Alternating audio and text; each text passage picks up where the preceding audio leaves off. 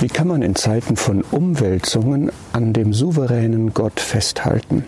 Psalm 11, Vers 3 sagt, wenn die Grundpfeiler umgerissen werden, was tut dann der Gerechte? Das ist eine Frage, die wurde David gestellt, als er auf der Flucht war, vermutlich vor Absalom, und wirklich die Dinge einen umstürzenden Charakter hatten. Diese Frage stellt sich dem Überrest der, den übrig gebliebenen glaubenden Juden in der Endzeit, wo es wirklich so sein wird, dass das Böse dominiert und dass wirklich alles von unten nach oben gekehrt ist.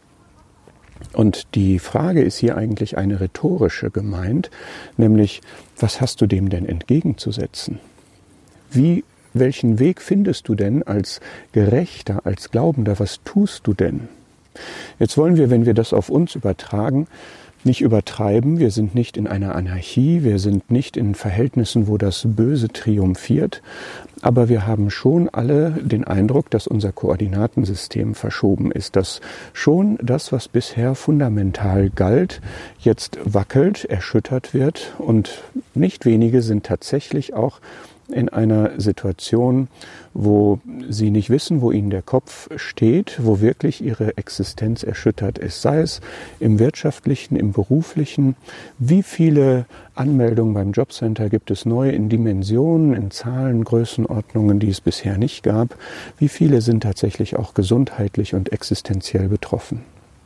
Und da kann sich tatsächlich die Frage stellen, was machst du denn? Was macht jetzt der Gerechte?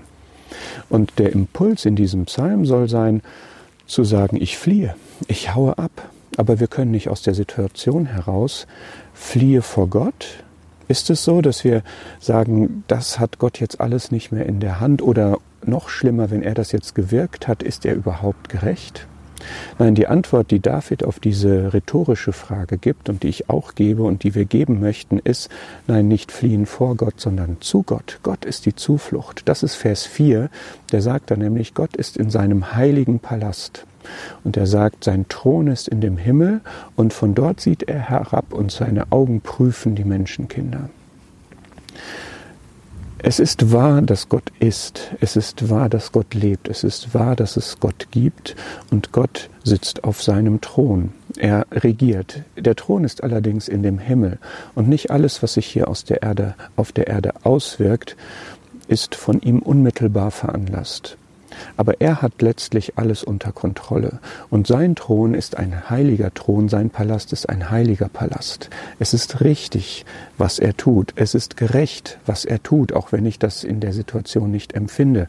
Wir hungern und dürsten vielleicht nach Gerechtigkeit und nicht immer wird dieser Durst auf Erden schon gestillt.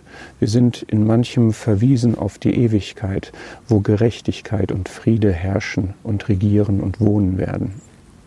Aber wir wissen auch jetzt schon, dass unser Gott der Gott ist, der regiert. Wir wissen, dass unser Gott auf einem heiligen Thron ist, dass wir ihm nichts Böses, nichts Ungerechtes zuschreiben können.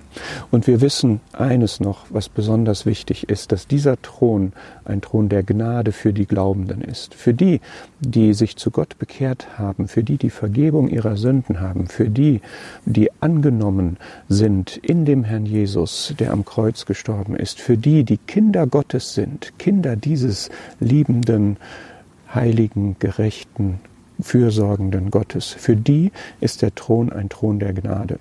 Und auf diesem Thron finden wir, vor diesem Thron finden wir Vergebung. Wir finden vor diesem Thron Hilfe, Barmherzigkeit zur rechtzeitigen Hilfe. Wir können im Gebet vor diesen Gott treten, gerade in solchen Umständen und bitten und uns Frieden holen und unsere Anliegen vor Gott bringen. Gott ist unsere Zuflucht, eine Stärke und eine Zuflucht mit Hilfe reichlich gefunden in Drangsalen.